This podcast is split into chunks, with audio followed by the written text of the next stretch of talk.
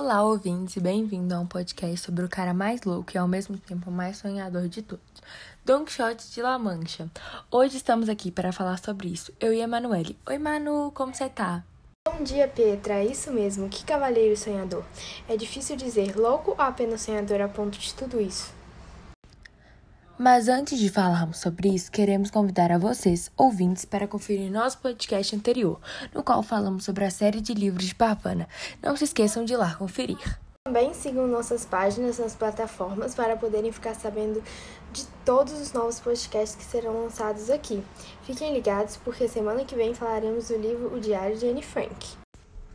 Mas, voltando ao Don Quixote, a história conta, por meio de um narrador observador, sobre um homem admirador de romances de cavalaria, que um dia decide se tornar um cavaleiro andante e se dá o nome de Don Quixote. Consegue de tudo que precisa: uma armadura, lança, um escudeiro, seus vizinhos chancho de pança, a qual prometeu o cargo de governador de uma ilha, até uma dama para dedicar suas lutas, uma moça que havia conhecido, qual chamou de Dulcinea del Tamboso. Mas o problema era que aquele tipo de coisa estava aquém de seu tempo, o que isso fazia com que nenhuma batalha pudesse ser encontrada. Pediu só fez com que ele começasse a delirar, encontrando batalhas onde não havia possibilidade nenhuma. Como a dos moinhos de vento, por exemplo. O cara viu os moinhos e pensou que eram gigantes. Foi lutar com eles e acabou apenas pensando que haviam jogado um feitiço, no último momento, para escapar de seus golpes. Isso, muitas outras batalhas inesperadas ocorreram, mas isso fica para vocês, ouvintes, descobrirem.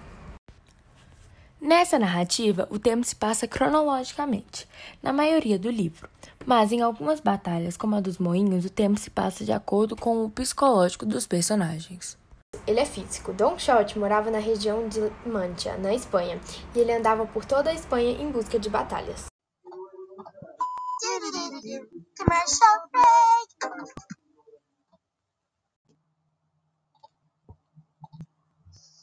Amiga dona de casa, olhe fixamente nesse delicioso chocolate.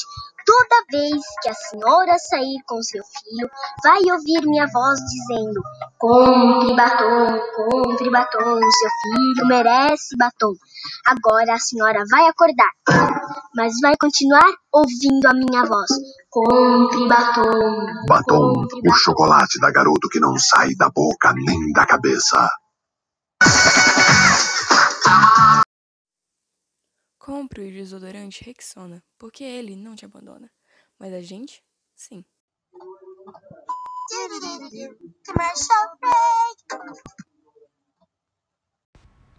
A tradução e adaptação de Valcir Carrasco tem uma linguagem simples e clara. A capa dessa edição nos dá uma boa imagem de como seria o famoso cavaleiro e seu fiel escudeiro. Os apresentados nesse livro são diversos e podem ser verbais, como a linha do tempo ou aquelas explicações no canto da página explicando algumas informações presentes no livro, ou não verbais, como o painel de imagens.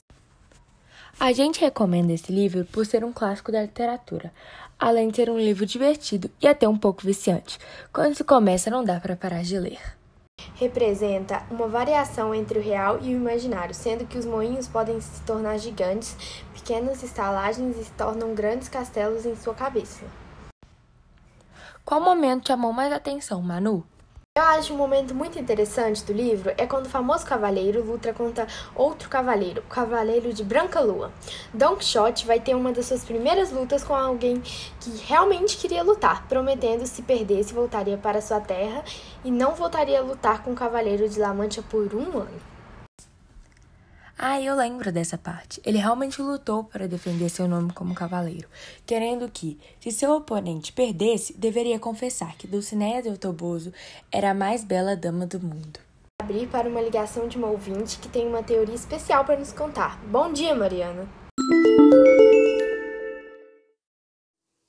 Bom dia, Emanuele Pietra. Bom, eu tô aqui hoje para poder falar sobre uma teoria que eu criei lendo o livro. Que legal, eu adoro ouvir sobre teorias desses livros. Qual é a sua teoria? Bom, eu havia pensado que, talvez, Don Quixote possa ser esquizofrênico. Eu pensei nisso já que a esquizofrenia causa alucinações e delírios, o que alguns classificariam como loucura. Alguns momentos do livro que me fizeram criar essa teoria foram o ataque aos moinhos de vento e a luta contra o rebanho de ovelhas. Ele acreditava que animais ou até mesmo objetos inanimados eram grandes exércitos que estavam lá para lutar contra cavaleiros de La Mancha. que faz bastante sentido. Ah, verdade, é uma teoria muito interessante. E eu não tinha pensado nisso antes. O que acharam do podcast da teoria apresentada? Vocês concordam com tudo? Tem uma interpretação diferente? Vocês têm alguma outra teoria? Sobre quais livros podem ser os nossos próximos podcasts? Nos enviem ideias e opiniões que nós estamos sempre verificando e trazemos podcasts cada vez melhores para vocês. Bom, gente, isso é tudo para o podcast de hoje. Obrigada pela participação, Mariana, e obrigada por ser minha parceira nesse podcast, Emanuele. Tchau, ouvintes, e até a próxima! E um prazer, Pietra. Tchau!